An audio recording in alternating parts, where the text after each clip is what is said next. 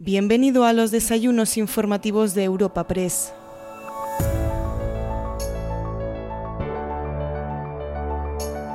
Te presentamos una nueva entrega de los desayunos informativos de Europa Press gracias al patrocinio de Altadis, Cepsa, Fujitsu, Fundación Ibercaja, KPMG, Veolia, Ibercaja y Telefónica.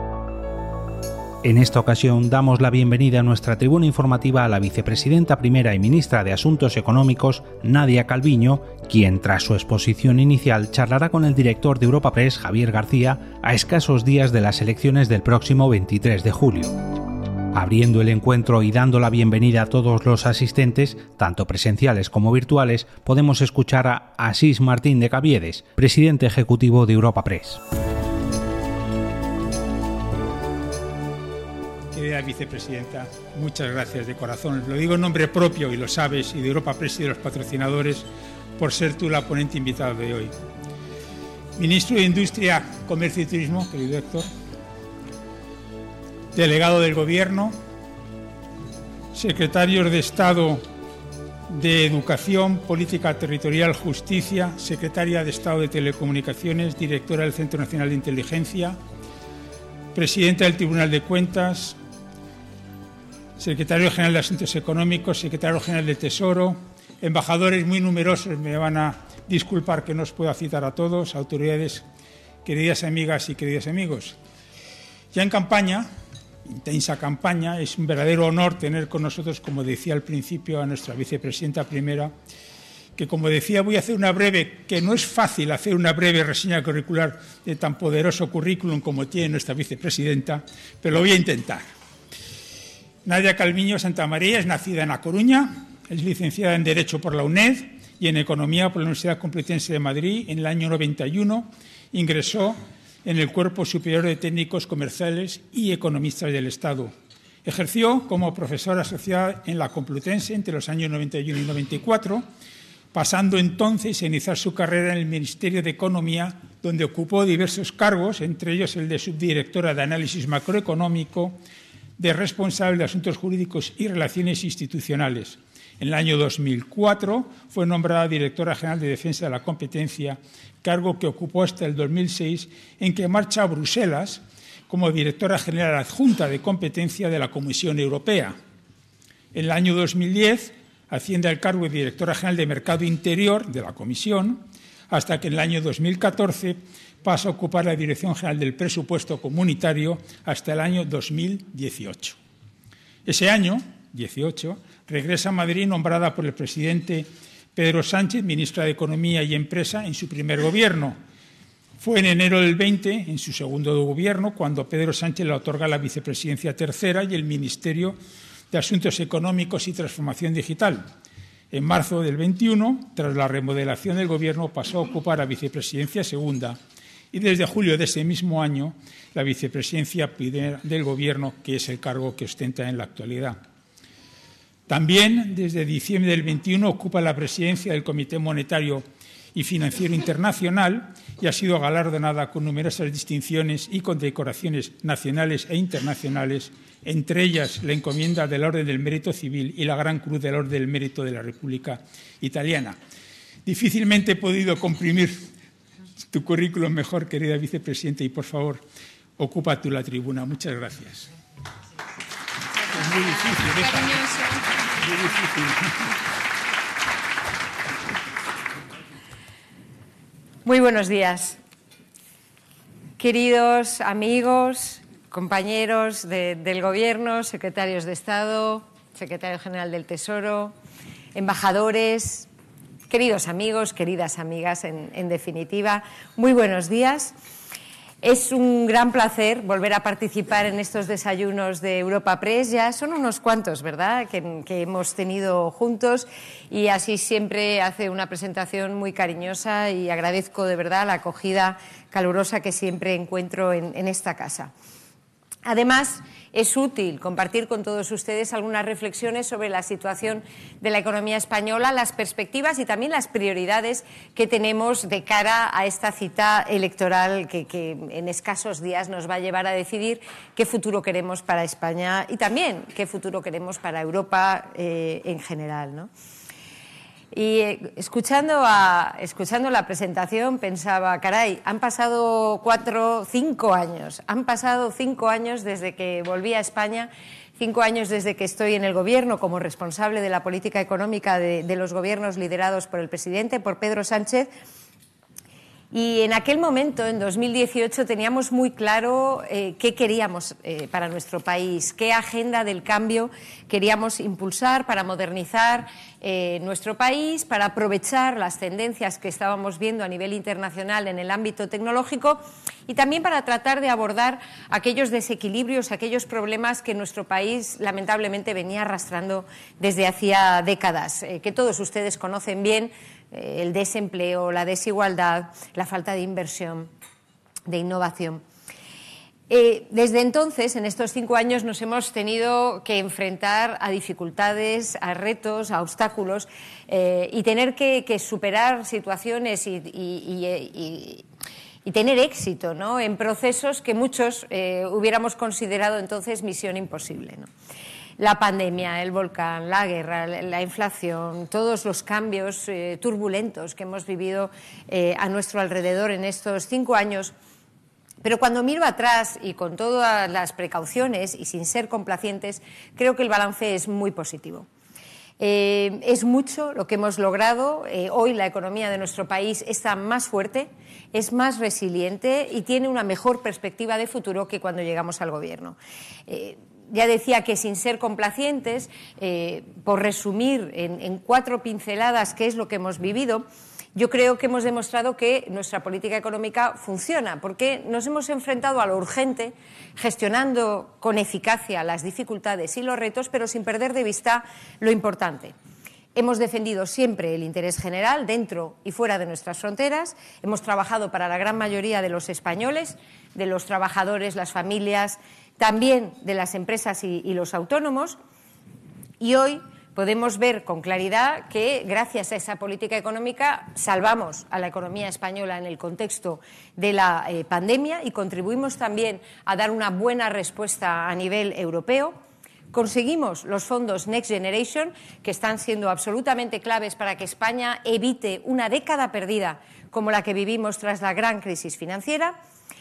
Estamos respondiendo con la mayor eficacia posible al impacto de la guerra, con eh, medidas como la solución ibérica y todos los paquetes, los siete paquetes de medidas que hemos puesto en marcha para tratar de amortiguar el impacto de la inflación y, sobre todo, reducir lo más rápidamente los precios, eh, lo cual explica que España en este momento tenga, eh, haya sido la primera gran economía europea en tener una inflación por debajo del 2%. Hoy mismo vamos a recibir, vamos a conocer los datos definitivos de la inflación en junio que confirman efectivamente esa eh, tasa de variación del IPC por debajo del, 2% eh, y que España se consolida como uno de los países eh, europeos con la inflación más baja, viendo también cómo se va moderando la inflación subyacente. Hemos seguido una política fiscal responsable, cumpliendo nuestros compromisos con los ciudadanos y también con Europa. Y todo ello con justicia social, reduciendo la desigualdad mediante el diálogo, el diálogo con los agentes sociales, el diálogo con los grupos políticos en un Parlamento eh, complejo, el diálogo con nuestros socios europeos, el diálogo con las instituciones internacionales impulsando un proceso de modernización en clave verde y digital que nos da una perspectiva positiva para las próximas décadas en, nuestro país. Y, y esto es muy importante eh, también para mí, impulsando también la igualdad entre hombres y mujeres. Yo, por resumirlo en una, en una, frase, creo que hemos hecho los deberes y estamos en una buena situación para seguir avanzando en los próximos años eh, con una eh, senda, transitando una senda que está bien orientada, que está bien encaminada y en la que no debemos de ninguna manera volver atrás. Ya vemos los resultados positivos que se reflejan en la buena marcha de todos los indicadores comentaba hace un momento con la, con la presidenta del, del, eh, INE, ¿no? Eh, qué importante es el dato, qué importante es el respeto a los datos. ¿no? Eh, todos los datos que nosotros publicamos, por supuesto, vienen de fuentes oficiales, son validados por Eurostat, son validados por los organismos internacionales y todos estos datos confirman que desde la perspectiva del crecimiento, el sector exterior, la creación de empleo, la evolución de los márgenes empresariales, la subida de los salarios, la mejora de las rentas de las familias. Todo ello eh, eh, muestra el buen resultado de una política económica coherente y responsable que hemos seguido en los últimos cinco años. Y es que en solo tres años hemos recuperado el nivel de PIB prepandemia, lo cual contrasta con los diez años que tardamos en recuperar el PIB tras la gran crisis financiera.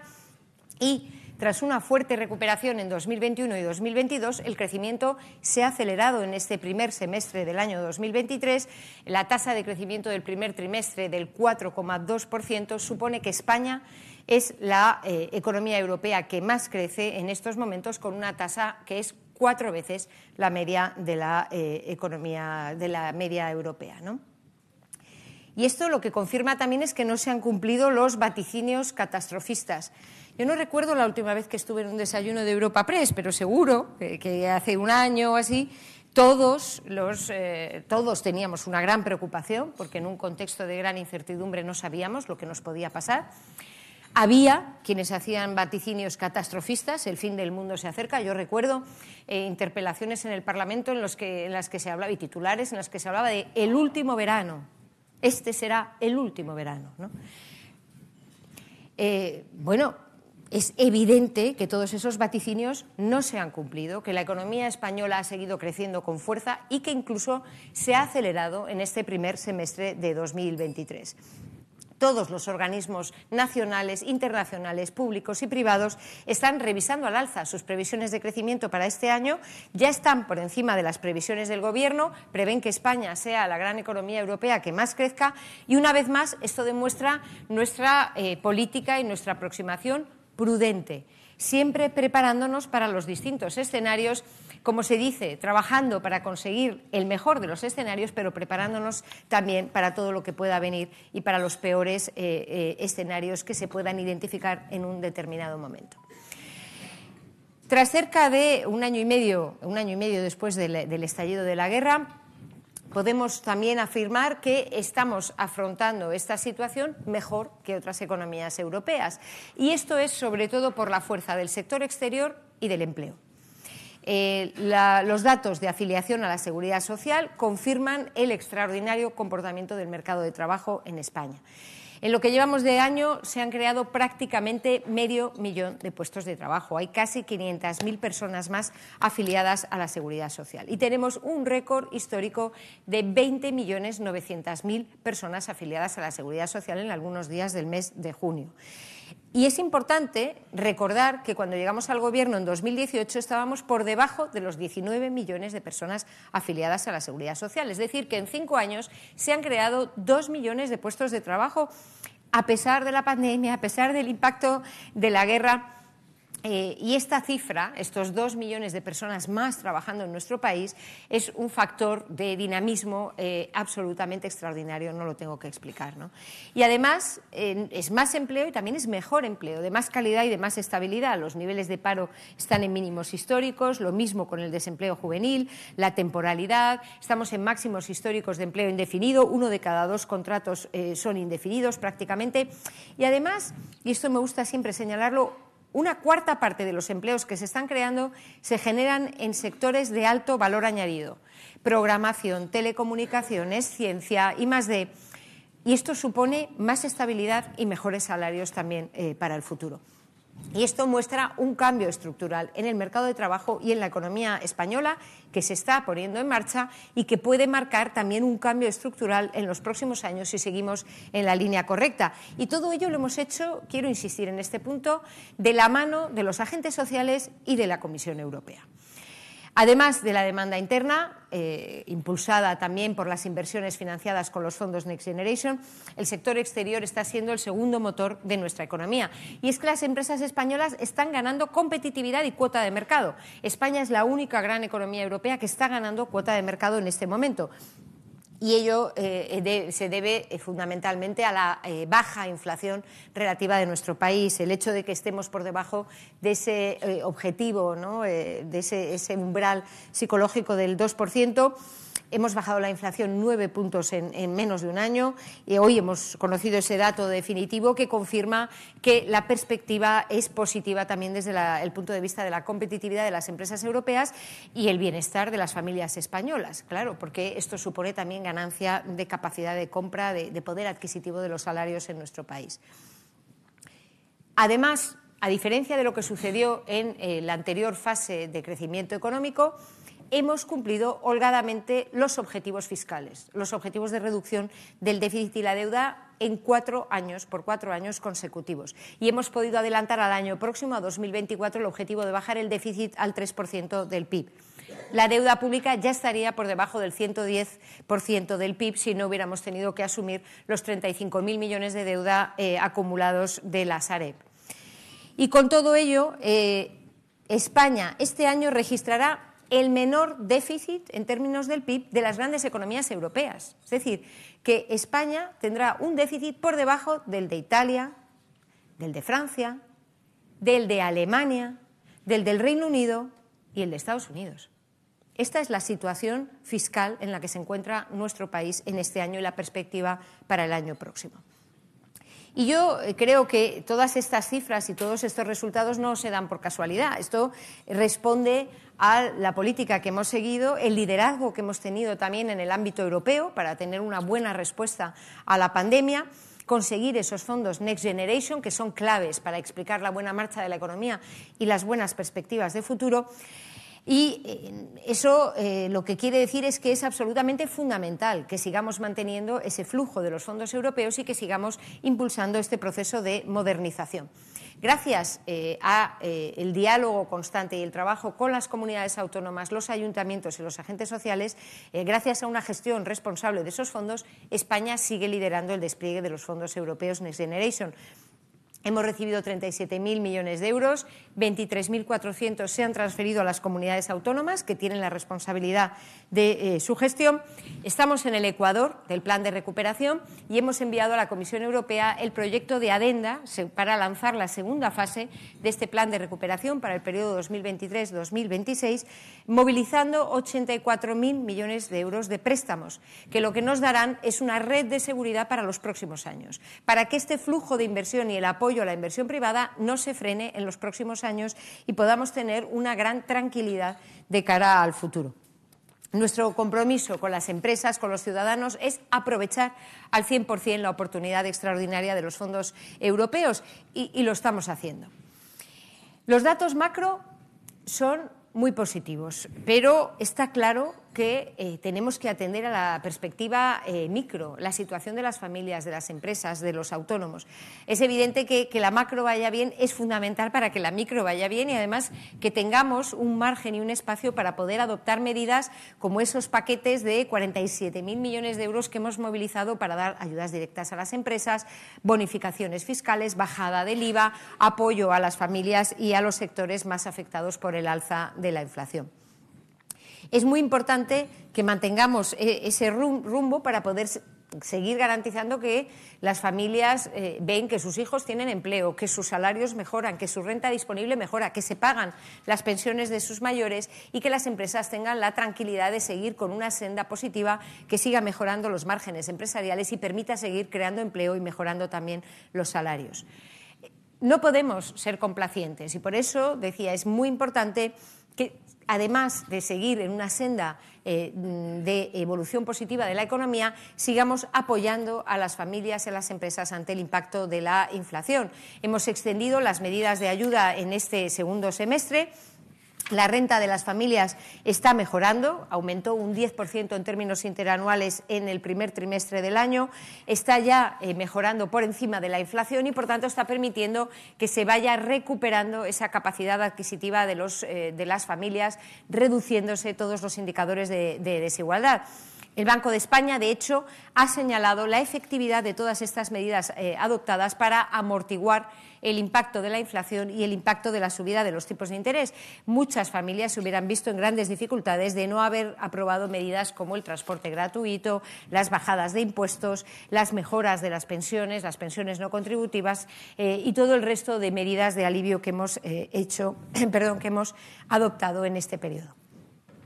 Esta es la situación ¿Y cuál es la perspectiva de futuro? ¿Cuáles serían las prioridades de política económica? Yo creo que es fundamental que sigamos con un proyecto de política económica definido, claro, coherente con lo que hemos hecho durante estos cinco años, para poder seguir extendiendo el fuerte crecimiento económico, garantizando la estabilidad fiscal y financiera, seguir apoyando la competitividad de nuestras empresas, seguir em, creando empleo con eh, fuerza. De hecho, estamos en situación de plantearnos como objetivo para la próxima legislatura lograr el pleno empleo efectivo. Esto quiere decir bajar la tasa de paro estructural al entorno del 8% y bajar a la mitad la tasa de paro juvenil y la tasa de paro de larga duración. Y para ello es clave seguir aprovechando los fondos europeos para tener un impulso de la inversión en esta nueva economía verde y digital y adoptar con los agentes sociales un acuerdo de país, un acuerdo para el pleno empleo que incluya un plan de choque de formación para la recualificación de los trabajadores, un sistema de microacreditaciones para todas aquellas profesiones, sobre todo relacionadas con los PERTES, con los proyectos estratégicos del plan de recuperación. Un plan de choque para el empleo juvenil. Eh, una digitalización y una mejora del sistema de casación entre oferta y demanda en el mercado de trabajo, aprovechando la inteligencia artificial también para mejorar el funcionamiento de nuestros servicios públicos. Un modelo de protección activa de los parados de larga duración, una estrategia nacional del trabajo flexible, un plan para apoyo a los autónomos, la adopción del Estatuto del Becario, todas aquellas medidas que, acordadas con los agentes sociales, nos permitan avanzar a buen ritmo hacia ese objetivo del pleno empleo, aprovechando el impulso de la eh, actividad derivado de los fondos europeos. Tenemos que seguir mejorando los salarios. Hemos subido ya un 50% el salario mínimo interprofesional. Como saben, porque lo anunció el presidente del Gobierno, nuestra intención es establecer el objetivo y fijar ese ratio del 60% del salario medio para que sigamos mejorando y reduciendo eh, la desigualdad en el ámbito laboral, lo cual quiere decir la desigualdad en nuestra sociedad. Hay que seguir trabajando para los jóvenes. La siguiente legislatura tiene que eh, seguir eh, avanzando en dar más y mejores oportunidades a nuestros jóvenes. Eh, nuestro objetivo es crear 250.000 plazas más de formación profesional, además de las 250.000 que estamos creando en este momento gracias al impulso de los fondos europeos. Aprobar la gratuidad de los estudios universitarios y de FP superior para los alumnos que aprueben las asignaturas a la primera, para afianzar la cultura del esfuerzo. Es, una medida que está en marcha en algunas partes de nuestro país y que supone, eh, está comprobado, un estímulo fundamental justamente para impulsar el capital humano facilitar el acceso a la vivienda asequible para los jóvenes en particular, con ese programa para tener 183.000 viviendas eh, asequibles ampliar el bono de alquiler, la cuenta de ahorro bonificada, la línea de los avales del ICO, todas esas medidas de apoyo justamente a los jóvenes y las familias con hijos. Queremos que el transporte público siga siendo gratuito para los niños y los estudiantes de hasta 24 eh, años y queremos seguir en esta línea de apoyo sobre todo a las familias y a los jóvenes, dándoles oportunidades para que puedan seguir desarrollando sus proyectos vitales en todo el territorio. Eh, una, mención solamente para el tema de las hipotecas, porque evidentemente es una de las preocupaciones fundamentales para muchas familias españolas. Como saben, hemos estado trabajando con eh, el sector financiero para proporcionar un alivio a eh, las personas más afectadas por la rápida subida de los tipos de interés. Ahora que vemos la marcha de la economía, ahora que vemos el impacto también de esa subida de los tipos de interés y que además está siendo más rápida y posiblemente más intensa de lo que habíamos previsto en el pasado otoño, queremos ampliar el ámbito de estas medidas de alivio para que lleguen por lo menos a la renta media de nuestro país, a esos 37.800 euros, que es la renta media de las familias de nuestro país, para que tengan acceso a las medidas y puedan ampliar su hipoteca hasta siete años y tener la congelación de la cuota en el primer año. Eh, nuestros mayores serán también prioritarios. No solo se trata del tema de, la revalorización de las pensiones. También creo que es urgente adoptar la autoridad de defensa del cliente financiero. Es una reforma que se nos quedó por una semana pendiente de la aprobación final en el Senado. Es fundamental darles un apoyo y también mejorar la atención presencial en el sector financiero y en los servicios públicos. Y finalmente, una mención a las empresas porque las empresas, los autónomos, las pymes son el corazón de nuestra economía. Seguiremos impulsando el emprendimiento, el crecimiento empresarial en sectores de futuro como la energía, las renovables, el agroalimentario, el digital, la salud, la inteligencia artificial, el audiovisual, esos 12 proyectos estratégicos que ustedes conocen, los PERTES, de nuestro plan de recuperación, que son claves para tener una capacidad de modernización tractora sobre el conjunto de la economía. Se trata de culminar el programa de reformas estructurales en marcha. Eh, está prácticamente culminado. Después de estos años tan turbulentos, cinco años tan turbulentos y de tantos cambios eh, muy necesarios en Europa y en el caso de España, yo creo que lo que necesitan las empresas y los ciudadanos es un periodo de tranquilidad, de estabilidad, de confianza, que no se produzcan eh, momentos de vuelta atrás, cambios de rumbo, situaciones de incertidumbre. Y por eso queremos culminar ese programa de reformas estructurales, pero centrar nuestros esfuerzos en la reducción de las cargas administrativas, la reducción de la burocracia, los costes, modernizando, digitalizando las administraciones públicas un proceso que ya hemos puesto en marcha con una importantísima inversión en infraestructuras a nivel del Estado, comunidades autónomas y ayuntamientos y que ahora tiene también que dar el paso siguiente para mejorar el funcionamiento de toda la economía. Creando una plataforma digital pública de factura electrónica, un proceso de digitalización de todo el sistema de convalidaciones y certificaciones, ampliar mi carpeta ciudadana. Está aquí el secretario eh, de, la, de General de Administración Digital. Eh, el programa o la app Mi Carpeta Ciudadana ha recibido numerosos premios. Es una de las, eh, de las apps de las administraciones públicas más populares. Es la administración en un clic. Lo queremos ampliar para que también las empresas y los autónomos puedan tener acceso a todos los datos administrativos en un clic. De hecho, en estos días vamos a lanzar un sistema de notificaciones digitales justamente para empezar a facilitar que también las empresas y los autónomos se beneficien de esta agilización. Y seguiremos apoyando la digitalización de las pymes con ese programa Kit Digital que todos conocen. Ya hemos eh, dado 250.000 bonos de digitalización, 1.200 millones de euros de inversión para apoyar la digitalización de, nuestras eh, pymes. me centro mucho en la transformación digital porque es la segunda parte del nombre de mi ministerio. Normalmente eh, cuando participo en estos actos públicos, y siempre me quejo, ¿verdad? Eh, no llego a poder hablar de los temas digitales, así que voy a aprovechar un minuto para, para decir que realmente eh, el resultado que estamos viendo del impulso de digitalización es espectacular. España se está posicionando entre los líderes europeos en el proceso de digitalización y estamos atrayendo numerosas inversiones internacionales.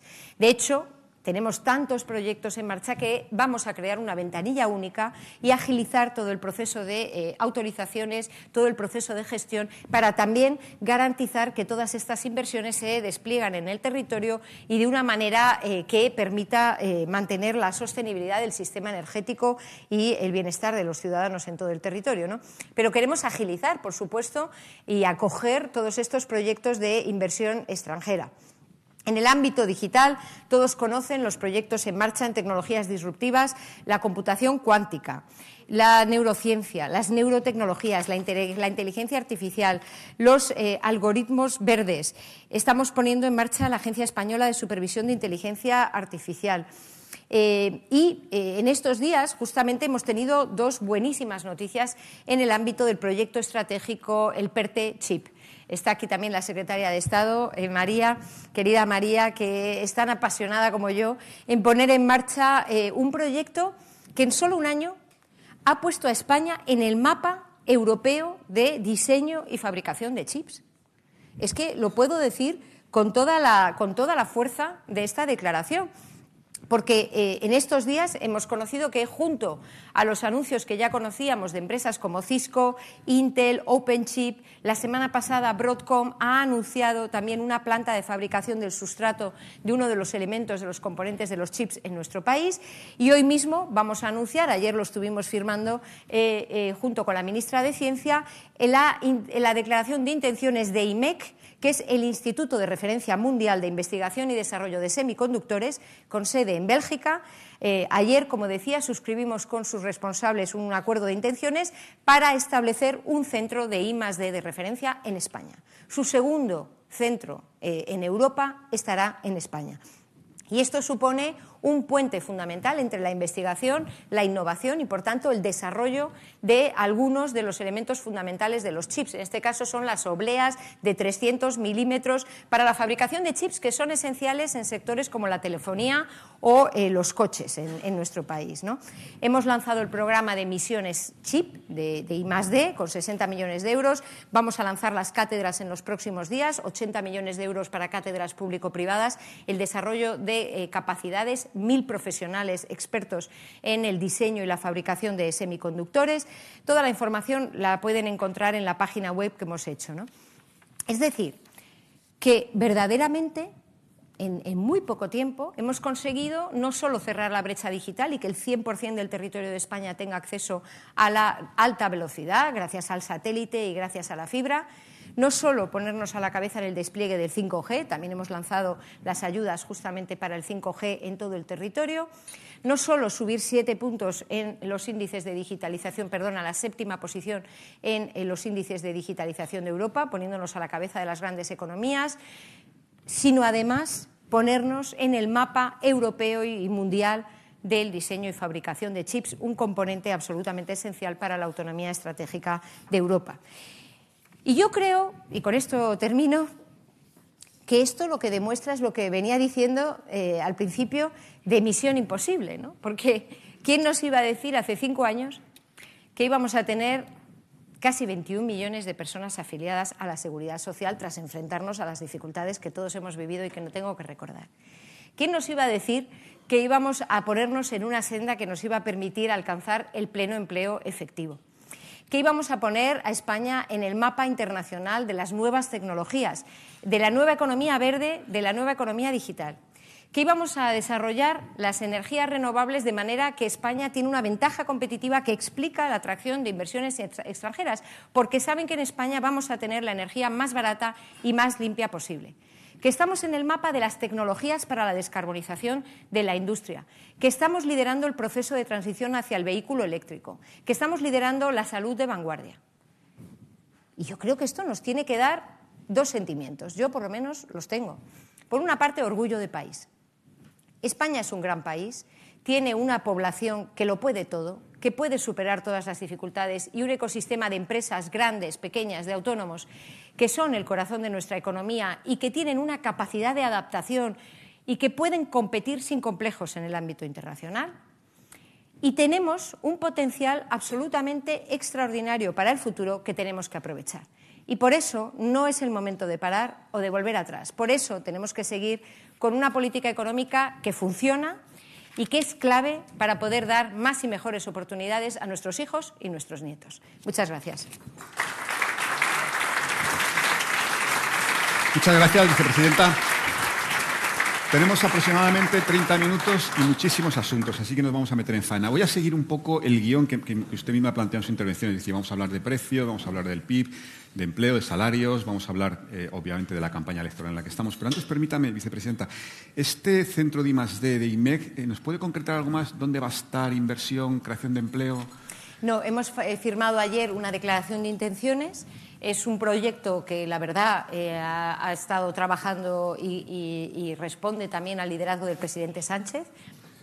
Tenemos una, los dos gobiernos, el de Bélgica y el de España, tenemos una relación muy estrecha y hemos estado trabajando estrechamente para que efectivamente hubiera esta declaración de intenciones e IMEC elija España como el lugar en el que va a instalar eh, su, segundo centro de, de I+D y todo el sector eh, conoce. Ayer tuvimos la, reunión con, los, eh, con, el grupo de expertos justamente para el PERTE Chip, que son personas eh, de reconocido prestigio a nivel internacional, extraordinario, españoles, españoles que están en puestos de responsabilidad en empresas líderes mundiales y en el momento que mencioné que IMEC había elegido España, pues bueno, no, no hizo falta explicar más porque supone que uno de los centros de referencia, si no el, el, centro de referencia internacional en I+.D. en semiconductores, vaya a venir a nuestro país. Aún no están, aún no están los detalles cerrados. Pero, técnicamente, ¿qué es esto de la declaración de intenciones? O sea, ¿qué supone? Luego, ¿qué tenemos que hacer los deberes para que se concrete la, Efectivamente, sucede lo mismo con Broadcom, sucede lo mismo con el resto de, las, de, este tipo de, eh, acuerdos ¿no? y de este tipo de,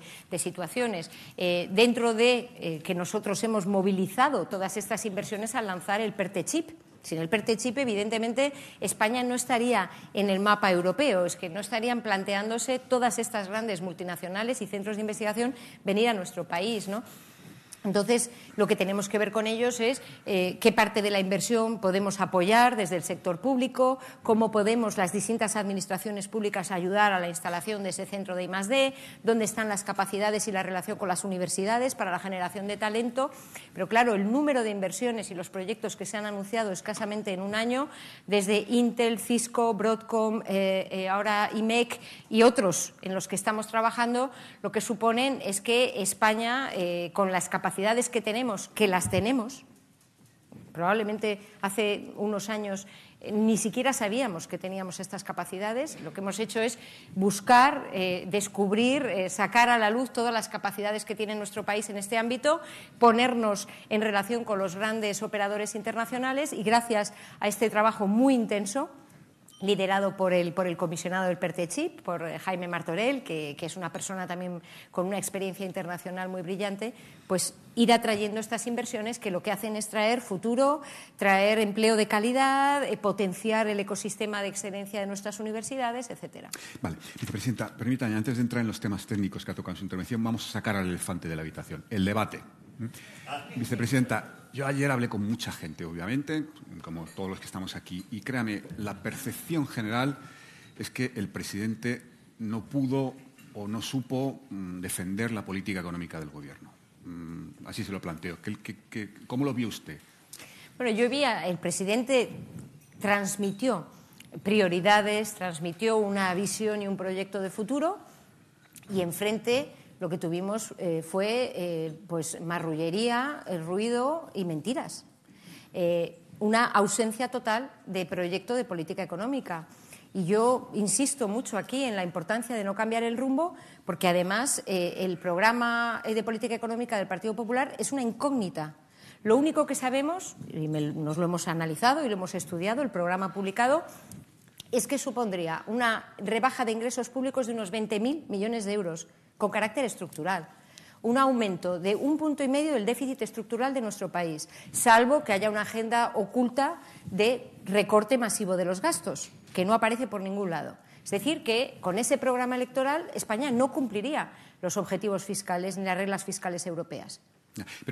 Eh, genera tanta intranquilidad y es, y es tan confuso que ha tenido que salir el señor Juan Bravo a decir no se preocupen que no vamos a bajar los impuestos a lo loco sea, declaración que, claro, transmite una enorme tranquilidad, ¿no? O sea, vamos a ver, eh, aquí eh, con, la política económica eh, no se juega. Los experimentos con gaseosa. Entonces, yo insisto, es que es clave que sepamos cuál es la agenda de política económica que lideraría un hipotético gobierno de PP y Vox y el señor Feijo. Y eso en el debate electoral no descubrimos nada, porque solo oímos mentiras, marrullerías y yo creo que España no debe en este momento cambiar de rumbo con una política económica que funciona, que da tranquilidad, que da confianza eh, y, sobre todo creo que no debe tener un presidente del gobierno marrullero y, mentiroso. Y así lo, así lo digo. Pero esos 20.000 millones de recorte fiscal, ¿de dónde vienen básicamente? ¿De, la, promesa de rebajar las, el IRPF las rentas de menores de 40.000 euros? Bueno, es que verá, en el programa electoral no se habla de 40.000 euros. ¿no? Es que yo estoy hablando de lo que se ha publicado y el análisis que hemos hecho de lo que se ha publicado.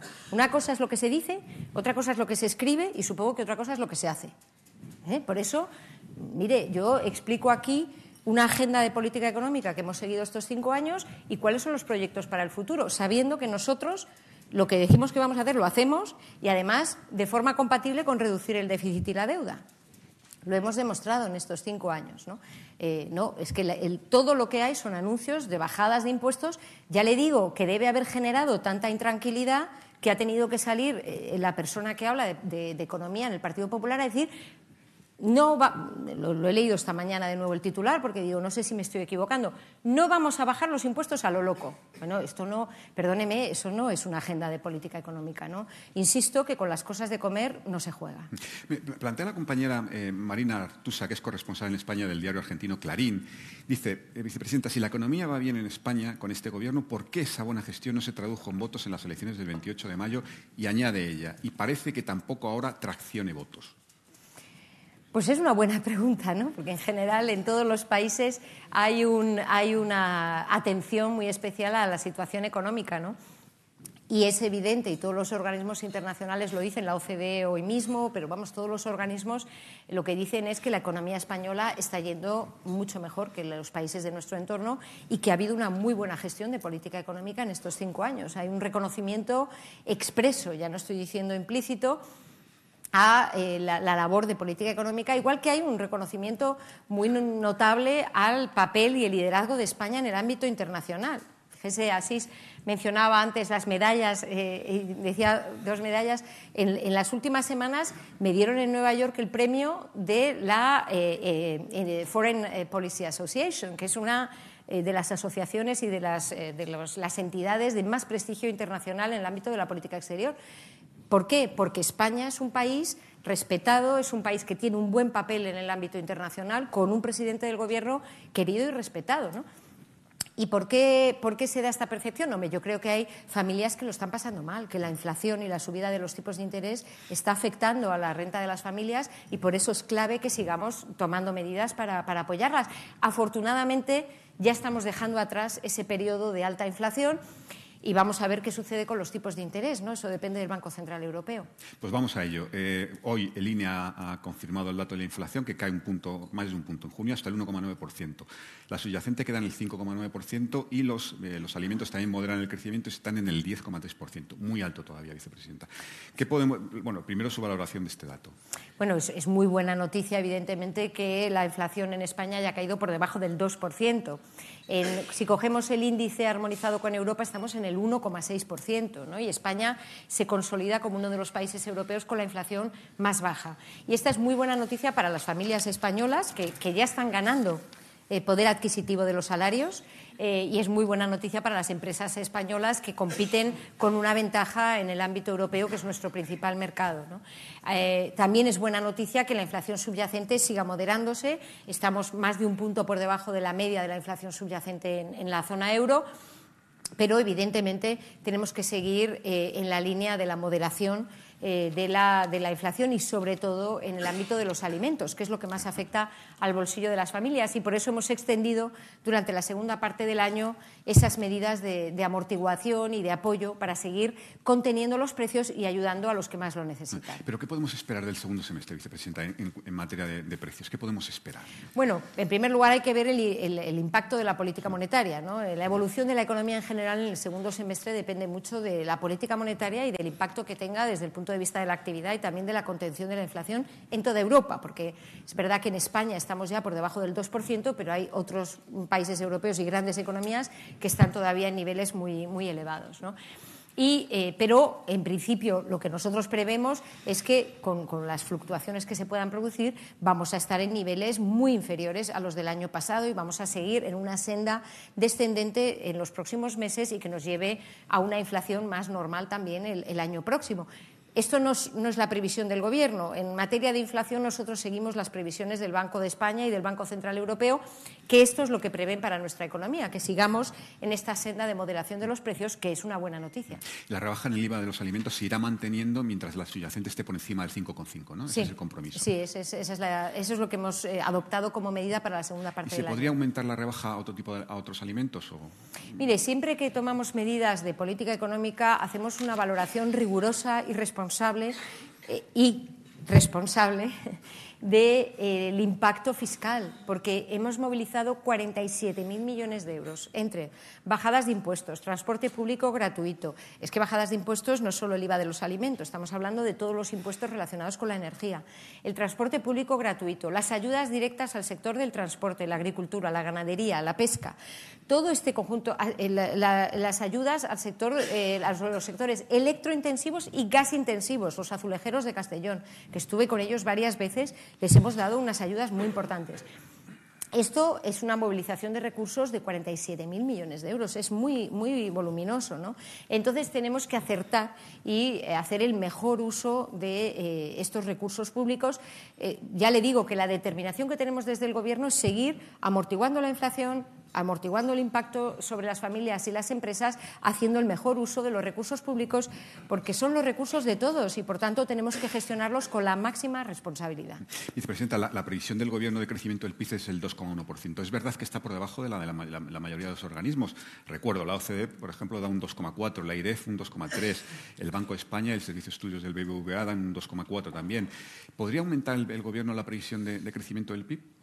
Bueno, ya en estos años creo que me conocen y no soy yo partidaria de andar eh, subiendo y bajando. ¿no? Hay organismos que, con mucha regularidad van variando su previsión. Nosotros hicimos una previsión muy prudente a la hora de preparar el presupuesto para este año. Se ve con claridad. Ese 2,1% es el dato que subyace a toda la planificación de ingresos y de gastos que tienen los presupuestos generales del Estado para este año. Porque siempre preferimos pecar de prudentes. ¿no? Eh, ahora mismo, con los datos que tenemos del primer semestre, es evidente que eh, vamos a estar por encima de la previsión de crecimiento del Gobierno y eso es lo que ven todos los organismos.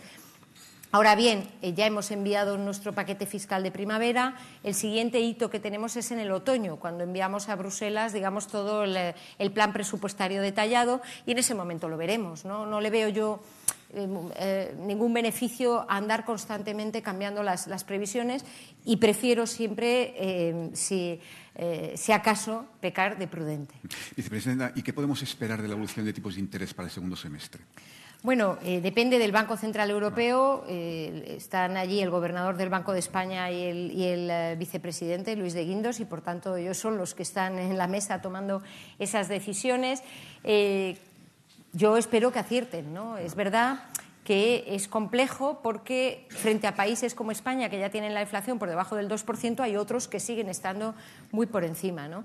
Ellos también tienen que ser conscientes del impacto de esta política monetaria, porque así como España está teniendo un fuerte crecimiento económico, esa tasa del 4,2% en el primer trimestre del año nos pone a la cabeza de, las economías europeas, hay otros países que están prácticamente estancados eh, o incluso en recesión en Europa. Y, por tanto, eh, esos, esos, elementos los tendrán que valorar a la hora de tomar una decisión para el mes de julio.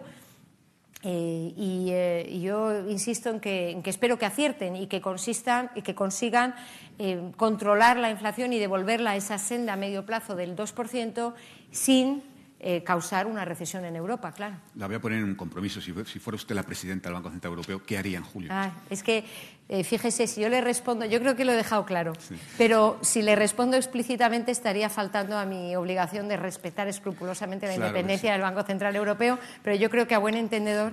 Yo entiendo, vicepresidenta, que es un debate muy, muy teórico, pero es apasionante. Es decir, ¿dónde está el límite de enfriar la economía sin hacernos verdaderamente daño? Sí, se llama en todas las reuniones este jueves tenemos el Eurogrupo y el viernes presidiré el, ECOFIN de la presidencia española, que por cierto es un tema que puede ser también de interés, ¿no? Eh, es nuestro primer ECOFIN como presidencia eh, del Consejo de la Unión Europea y vamos a hablar de esto, de lo que todo el mundo da en llamar el estrecho pasillo, ¿no? Eh, narrow path, porque, en fin, tanto la FED en Estados Unidos como el Banco Central Europeo pues tienen en este momento que tomar las decisiones adecuadas para moderar la inflación sin poner en riesgo ese crecimiento económico que es clave para que la economía española eh, y la economía europea esté lo más eh, fuerte posible. Porque Alemania está técnicamente en recesión. ¿Le preocupa? Eh, a mí me, hombre, eh, evidentemente nosotros tenemos interés en que a las economías europeas, las grandes economías europeas, que son nuestros principales mercados de exportación, le vaya lo mejor posible. Lo que sucede es que con el enfriamiento de la economía mundial y la, debilidad de la economía europea es aún más extraordinario que las empresas españolas estén ganando cuota de mercado. Es que las exportaciones están creciendo eh, con una fuerza inaudita en este momento. Es decir, que las ganancias de competitividad, gracias a la moderación de costes y la bajada de los costes de la energía de las empresas españolas, y lo tengo que decir, al talento de los emprendedores, de los autónomos, de los empresarios de nuestro país, gracias a esto estamos en este momento ganando cuota de mercado y el sector exterior es un motor de crecimiento fundamental lo cual es doblemente meritorio en un contexto tan, tan flojo. ¿no? Y por eso es fundamental que sigamos con esta política. Mire, le pongo otro ejemplo de por qué me parece irresponsable cambiar de rumbo. ¿no? En el programa electoral del Partido Popular dicen que van a quitar la solución ibérica. Pero vamos a ver, si ha sido un mecanismo clave para desacoplar el mercado eléctrico español de la evolución de los precios del gas, Y a lo mejor no nos hace falta en el futuro. Ojalá el precio del gas siga por debajo de 30 euros como estamos en estos días. Pero como no sabemos lo que puede suceder, esto es una red de seguridad, esta es una tranquilidad para las empresas españolas. ¿Por qué cambiar de rumbo? ¿Por qué abrir incertidumbres cuando en este momento lo que necesitamos es tranquilidad? Salarios, vicepresidenta. Usted ha hablado del compromiso eh, del, Gobierno actual con situar el salario mínimo profesional en el 60% salario medio, que por otra parte es una recomendación europea, parece de bastante sentido común. Pero en el caso de las empresas privadas, ¿usted cree que hay margen para seguir subiendo salarios? Sin duda. Sin duda. El, primer resultado que hemos tenido del Observatorio de los Márgenes Empresariales, donde está el Ministerio de Hacienda, el Banco de España, el Ministerio de, Asuntos Económicos, tomamos los datos, todos los datos que existen de las encuestas y los datos granulares que tiene también el Ministerio de Hacienda y, por supuesto, toda la información del INE. Y tenemos que seguir mejorando eh, toda esta información que tenemos, pero lo que nos confirman es que en el primer trimestre del año las empresas españolas recuperaron los niveles de márgenes prepandemia. En algunos sectores están por encima, evidentemente hay sectores que se salen del mapa, como el sector como la energía, pero eh, en general ya se, han recuperado esos niveles de márgenes. Con este crecimiento económico y estas perspectivas positivas que, las empresas españolas tienen, porque cuando yo me reúno con los empresarios, con las asociaciones, con las consultoras, me lo dicen, ¿no? Las perspectivas económicas de las empresas españolas son muy positivas para este ejercicio 2023. Es el momento de seguir mejorando la capacidad adquisitiva de los salarios, aumentando como mínimo ese acuerdo salarial al que se llegó con los agentes sociales, eh, que yo creo es, muy positivo para nuestro país porque nos da también una senda de recuperación de la capacidad adquisitiva y, por tanto, de mantenimiento de, los ingresos de las familias y de mantenimiento del pulso del consumo, que sigue tirando de la economía también en nuestro país. Mercado laboral. Eh, es verdad que los datos son buenos, objetivamente son buenos, pero también es verdad, vicepresidenta, que los datos de mayo y de junio empiezan a mostrar un cierto agotamiento. No sé qué, mm, previsión hace usted para el, segundo semestre. Estamos pendientes. En esta primera parte de julio parece que hay una recuperación, ¿Mm? es decir, que vuelve a, tomar más ritmo la, la creación de empleo. con el turismo, supongo. Mire, eh, lo que yo creo que está... Esto, esto es, eh, que le voy a decir es... No, no, lo puedo, no lo tengo totalmente analizado, ¿no? pero mi impresión es que se han adelantado las decisiones de contratación este año. Debido a que el año pasado hubo sectores como el turístico que tuvieron incluso escasez de mano de obra, yo creo que ha habido una decisión de adelantar la contratación y eso explica que en la primera parte del año hayamos tenido casi 500.000 puestos de trabajo creados, lo cual nos pone en una posición muy fuerte también para la segunda parte del año. Eso puede explicar que en mayo-junio haya habido un ritmo un poco más, eh, más eh, flojo, pero aún así eh, los datos nos ponen en ese récord de, de, 20 millones 900 mil personas afiliadas a la seguridad social, casi 21 millones de personas afiliadas a la seguridad social, que nos da una enorme fortaleza y confianza para la segunda parte del año. Porque además son empleos más estables. Mire, estos días también se especulaba los fijos discontinuos. Pero vamos a ver, que en la economía española hay sectores que son altamente estacionales, es evidente que el turismo, que la agricultura son sectores estacionales. Eso eh, vamos avanzando en desestacionalizarlos y eso es muy positivo, pero es evidente que hay una fluctuación a lo largo del año. Pero lo importante es que estos empleos dan una mayor estabilidad al trabajador y a la empresa. Y el propio Banco de España ha publicado un estudio que demuestra que la capacidad de inversión y la estabilidad de las rentas familiares es muy superior con los contratos fijos discontinuos y, por tanto, la duración de los contratos es mayor y la estabilidad de la economía eh, frente a fluctuaciones como las que se producían en el pasado, pues también está cambiando, está mejorando. Un paréntesis, ahora que habla de los fijos discontinuos, vicepresidenta, ¿por qué no zanjar de una vez la polémica de los fijos discontinuos con transparencia, poniendo los datos sobre la mesa? ¿Cuántos fijos discontinuos hay? Yo creo que los datos están publicados. Vamos, yo no creo que haya una carencia de información, pero la afiliación a la seguridad social, y yo lo digo eh, alto y claro, la afiliación a la seguridad social refleja a las personas que están trabajando en un determinado momento de, tiempo. Es que los datos son claros, son incontestables. Esta, esta cifra que hemos dado son los registros de la seguridad social de la gente que está trabajando en ese día, en ese momento. ¿no? Y por tanto no hay ningún tipo de, confusión en este sentido. ¿no? Por otra parte, son datos que se ven confirmados después con las encuestas, con la EPA, que también refleja a las personas que están trabajando o, no en un determinado momento del tiempo. Y, por tanto, que la tendencia y el comportamiento del mercado laboral español es extraordinario, es que no lo pone en duda ningún organismo público, privado, nacional o internacional serio. Usted ha detallado un plan muy ambicioso de, de llegar a un paro del 8% en la próxima legislatura. Nos ha dado algunas medidas, pero aparte de eso, hará falta algo más. Estoy pensando, por ejemplo, en una nueva reforma laboral. No, mire, yo insisto, creo que en este momento tranquilidad y por eso no me parece responsable decir vamos a derogar, vamos a reabrir, vamos a. No. Eh, a ver, esta reforma laboral se pactó con las instituciones europeas, responde a las recomendaciones de todos los organismos internacionales, se pactó con los agentes sociales y, por tanto, hay que dar tranquilidad y estabilidad al conjunto de la ciudadanía y de la economía en este momento. Eh, lo que está claro es que con el empuje que estamos viendo de la demanda de empleo y, algunos sectores que constantemente nos dicen que les faltan profesionales. Los chips, evidentemente, es un ámbito en el que todas estas inversiones que se están materializando requieren de capital humano, talento, atraer y, e impulsar eh, la, formación en España. Pero hay otros sectores eh, más eh, tradicionales que también nos dicen que tienen una necesidad de mano de obra adecuadamente cualificada. Y por eso creo que con los agentes sociales es el momento de ese plan de choque de formación, recualificación, microacreditaciones. Ya lo hemos puesto en marcha con el Ministerio de Universidades. Eh, mejorar los sistemas de matching, de casar eh, oferta y demanda eh, utilizando la inteligencia artificial, un plan de movilización, en fin, movilizar todos los recursos de nuestro país y, sobre todo, dar esa capacidad para acceder a los empleos de más calidad del futuro. Hipotecas, una de las grandes pesadillas de los españoles. ¿Tenemos ya datos de cuántos, eh, cuántas familias están pidiendo el pago de los, préstamos hipotecarios? ¿Están pidiendo? las ayudas al pago de los ah. préstamos hipotecarios. Mire, tuvimos una reunión hace un par de semanas con los, representantes de las patronales bancarias eh, y también con los representantes de los usuarios, de las personas mayores. Vino también Carlos San Juan, este emblema de la atención a las personas mayores. Y el mensaje que, se compartió fue un mensaje positivo con respecto a la marcha de los, eh, de los, códigos de buenas prácticas. Ha mejorado la atención a las personas mayores. Vamos a llegar al 100% de los pueblos de España con atención presencial, servicios financieros presenciales. La inclusión financiera es, clave en todo el territorio.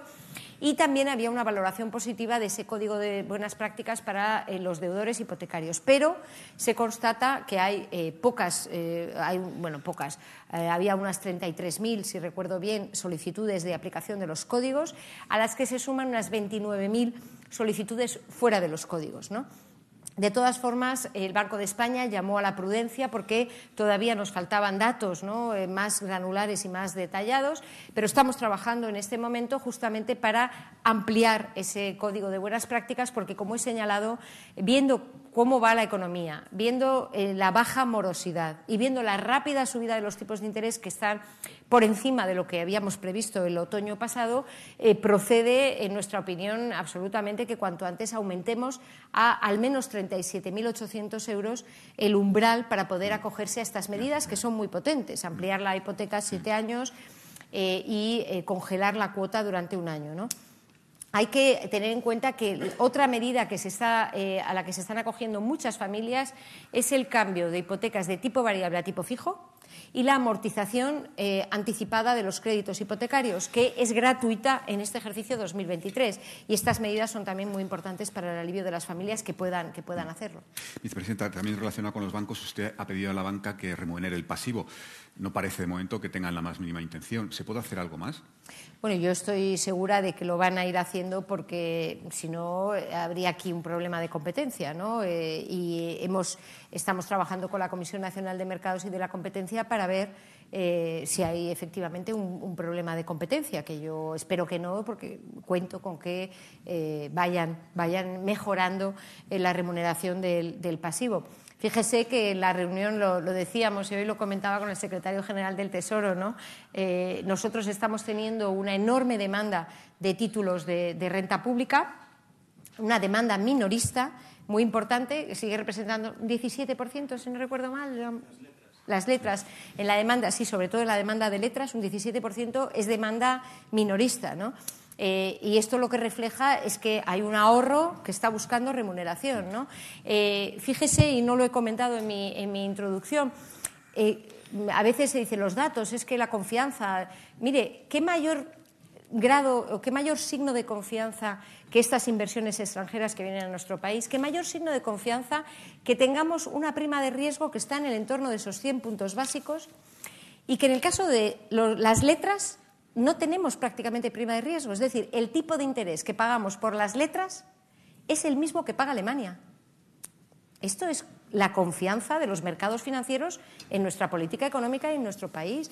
Una confianza que hemos trabajado durante cinco años, con mucho trabajo, con mucha coherencia, con muchas decisiones correctas y que se puede deshacer de un plumazo.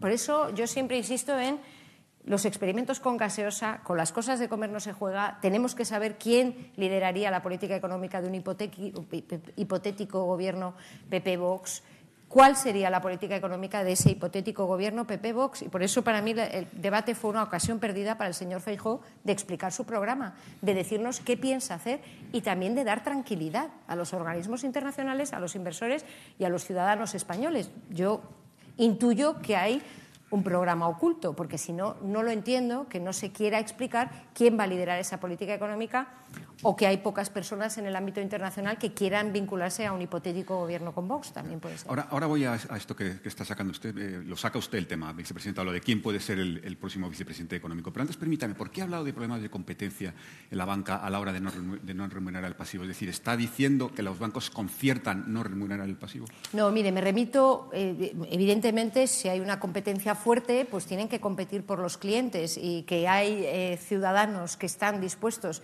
a prestar lo demuestra el interés por las letras, es decir, que hay un ahorro que está buscando una remuneración adecuada de, su pasivo. Pero me remito a las declaraciones de un representante de la banca que dijo, remuneraremos el pasivo no porque lo diga una persona, sino por competencia. Digo, bueno, pues, en fin. Eh, lo dijeron ellos mismos, ¿no? Eh, pues si hay competencia tendrán que empezar a remunerar el pasivo. Vicepresidenta, ha abierto usted esa, puerta. Yo me, limito a pasar. Ha hablado dos veces del programa oculto del Partido Popular. ¿A qué se refiere? ¿Qué está insinuando? ¿Qué puede haber detrás de ese, programa, de ese supuesto programa oculto? Mire, yo es que no quiero especular. Yo creo que es muy importante que los ciudadanos españoles eh, tengan eh, claridad y tengan así se lo digo, un presidente del Gobierno y un Gobierno honesto. Nosotros en estos cinco años hemos demostrado que hacemos lo que decimos y decimos lo que hacemos. La política económica que yo he expuesto hoy la expuse la primera vez que tuvimos un desayuno de Europa Press. Es que los tres ejes, responsabilidad fiscal, justicia social, reformas estructurales, mirando al futuro, esa ha sido nuestra política económica durante cinco años, con distintos gobiernos, pero una política económica clara, que además funciona, que está alineada con las agendas europeas y que pone a España en una buena posición para encarar la próxima legislatura con un programa claro y una visión positiva de nuestro país. Y frente a esto está la nada. Es que no sabemos cuál es ese programa. Ya le digo que dijeron que iban a eliminar los impuestos extraordinarios, luego que no, que iban a derogar la reforma laboral, luego que no, que no iban a revalorizar las pensiones con el IPC, ahora que sí, pero no sabemos cómo lo financiarían, que habría bajadas masivas de impuestos. Cuando se dan cuenta de que esto se lleva por delante al gobierno británico y la libra británica, ah, no, ahora no vamos a bajar los impuestos a lo loco.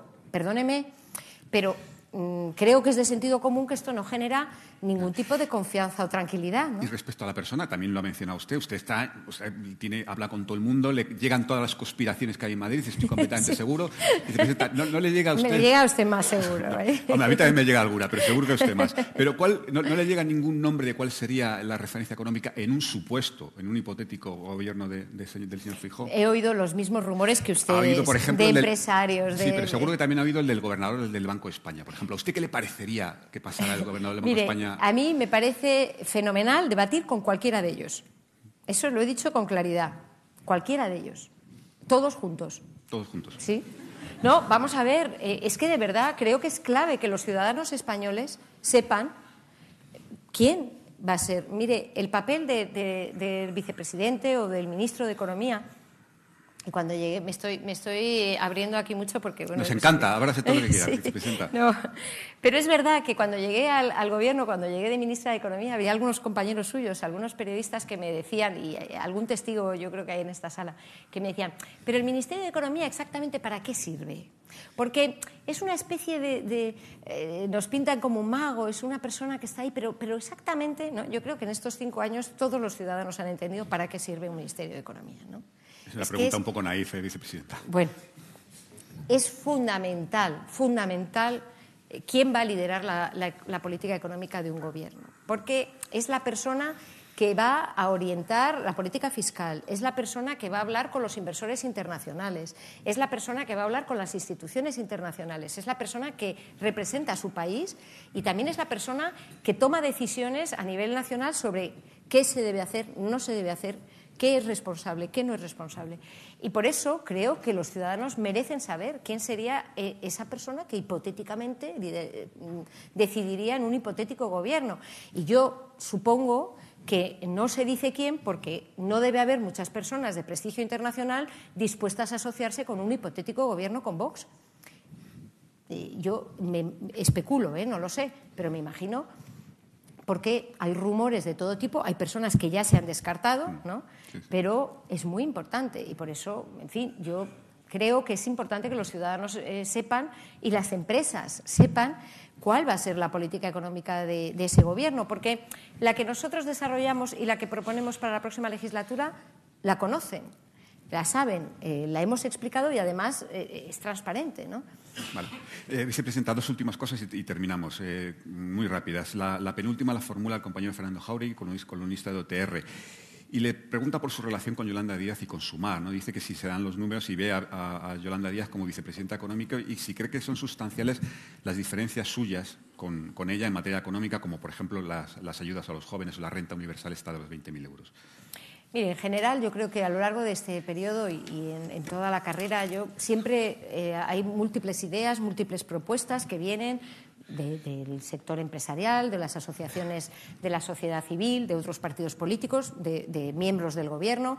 En cualquier gobierno hay distintos, eh, cada ministerio tiene un punto de vista, una propuesta y lo que hacemos y por eso es muy importante el Ministerio de Economía y de Hacienda, es analizar todas ellas y ver cuáles tienen sentido, en qué momento, eh, cuáles se pueden abordar o no, Y esa es la, aproximación que hay que tener, yo creo, con cualquier eh, propuesta o cualquier idea que, se plantee.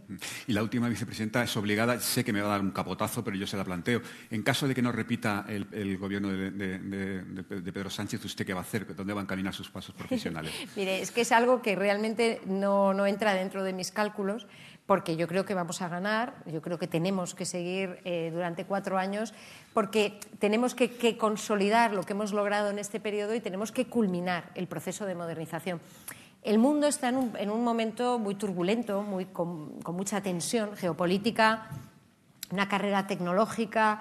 Eh, y yo creo que en este momento hay que seguir esa ruta. Hemos hecho los deberes, tenemos una hoja de ruta para la transición verde y digital Vamos bien encaminados, España está liderando este proceso y vamos a poder aprovechar todas las oportunidades de este cambio tecnológico, pero justamente la próxima legislatura es clave, clave para no dar marcha atrás y volver a la casilla de salida, porque además todos los estudios, y vamos a publicar en breve un estudio de la ANCESFI, de la Autoridad Macroprudencial, que lo demuestra, pero todos, todos lo saben y el sector financiero es el primero que lo sabe, todos los estudios muestran que la estrategia del avestruz ignorar el cambio climático, ignorar esta transición tecnológica, ignorar el cambio digital, lo que hace es que los costes sean mucho más elevados el ajuste mucho más brusco y, por tanto, nosotros que tenemos una hoja de ruta que da tranquilidad, que da confianza, que atrae inversión, que nos va a permitir eh, afrontar de la mejor forma posible esta transición verde y digital,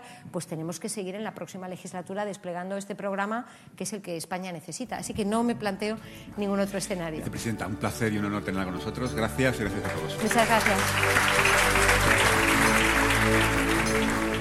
Despedimos esta entrega de los desayunos informativos de Europa Press invitando a todos nuestros oyentes a descubrir el resto de episodios de este programa, así como los distintos podcasts de nuestra red a través de europapress.es barra podcast. Recuerda que puedes encontrar todos ellos en las principales plataformas de podcasting